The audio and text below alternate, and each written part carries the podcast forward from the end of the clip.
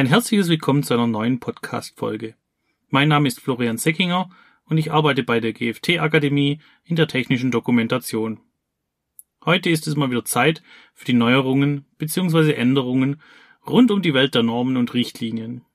Wieder haben wir interessante Neuigkeiten für Sie zusammengetragen und fassen diese in einer kurzen News-Folge zusammen.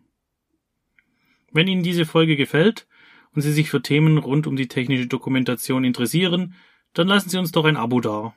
Dann verpassen Sie auch garantiert keine Folge mehr. Beginnen möchte ich mit der Veröffentlichung der deutschen Fassung der IEC IEEE 82079-1. Es ist soweit. Endlich gibt es die neu gefasste Dokumentationsnorm 82079-1 auch in Deutsch. Die Norm bekam den sehr langen Namen DIN EN IEC IEEE 82079-1 Erstellen von Nutzungsinformationen Gebrauchsanleitungen für Produkte Teil 1 Grundsätze und allgemeine Anforderungen.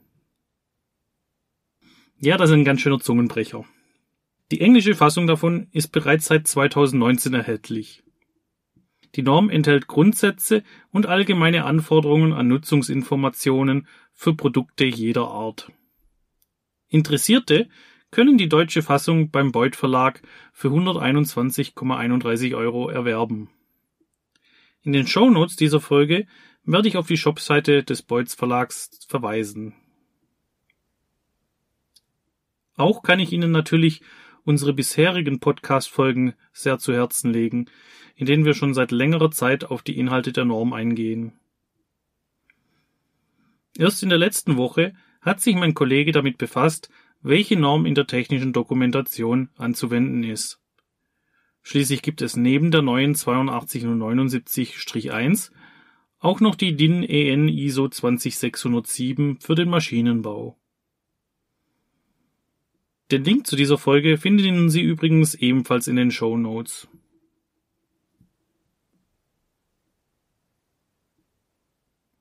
Auch haben wir uns schon vor längerem mit den in der englischen Fassung beschriebenen Prinzipien auseinandergesetzt.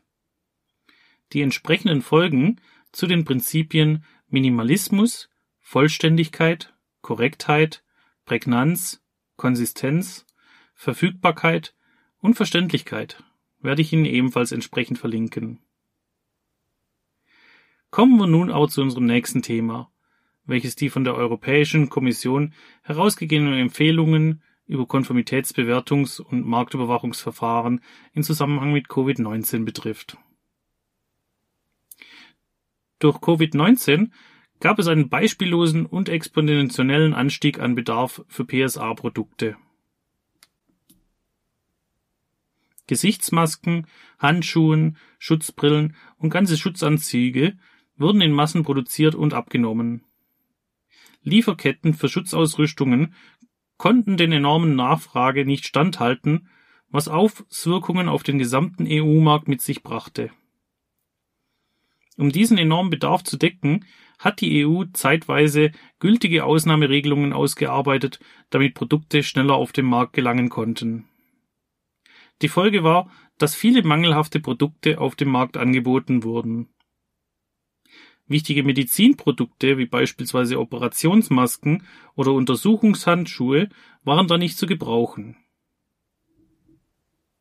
Die Europäische Kommission hat deswegen für die Zukunft mehrere Empfehlungen hinsichtlich der Marktüberwachungsverfahren herausgegeben.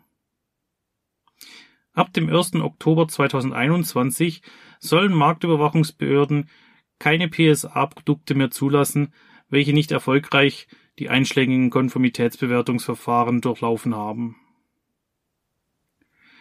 Produkte, welche bisher durch die Ausnahmeregelung zugelassen wurden, dürfen nun auch nicht mehr in der Europäischen Union in Verkehr gebracht werden.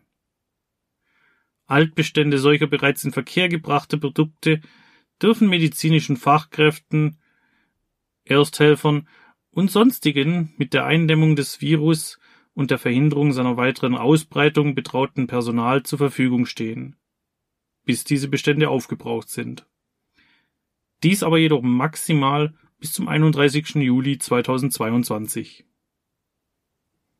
Marktüberwachungsbehörden sollen sich weiterhin vorrangig auf nicht konforme Produkte konzentrieren, von denen eine schwerwiegende Gefahr für die Gesundheit und Sicherheit von Personen ausgeht.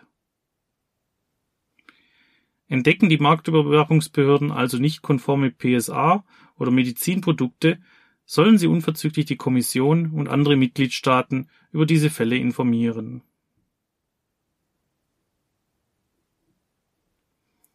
Kommen wir als nächstes zu neuen Energielabels, welche für Leuchten und Lampen gelten. Seit dem 1. September 2021 müssen geänderte Energielabels auf Leuchten und Lampen angebracht werden. Bisher gab es getrennte Energielabels für Leuchten und Lampen. Nun gibt es ein einheitliches, in dem nur noch von Lichtquellen gesprochen wird. Dazu zählen elektrisch betriebene Produkte, die dafür bestimmt sind, Licht mit bestimmten optischen Eigenschaften abzustrahlen. Bereits im März gab es überarbeitete EU-Energielabels für Haushaltsgeräte, Kühlschränke, Fernseher oder Waschmaschinen müssen seither ein anderes Energielabel tragen. Weitere Produktgruppen erhalten ebenfalls noch neue Energielabels in den nächsten Jahren. Auf diese Weise sollen bis 2030 alle Produktgruppen mit neuen EU-Energielabels ausgestattet sein. Als nächstes kommen wir zu neuen Verzeichnissen mit harmonisierten Normen. Im Amtsblatt der Europäischen Union wurden neue Verzeichnisse harmonisierter Normen ausgegeben. Zuletzt betraf das die Richtlinie über Messgeräte, die Richtlinie über Sportboote und Wassermotorräder sowie die ATEX-Richtlinie. Per Durchführungsbeschlüsse sind für diese Richtlinien und Verordnungen neue harmonisierte Normen in Kraft getreten Ebenfalls sind die Normen aufgelistet, die nicht mehr gelten und keine Konformitätsvermutung zu einem gewissen Stichtag auslösen. Gegen Ende der Folge haben wir noch folgende Praxistipps für Sie.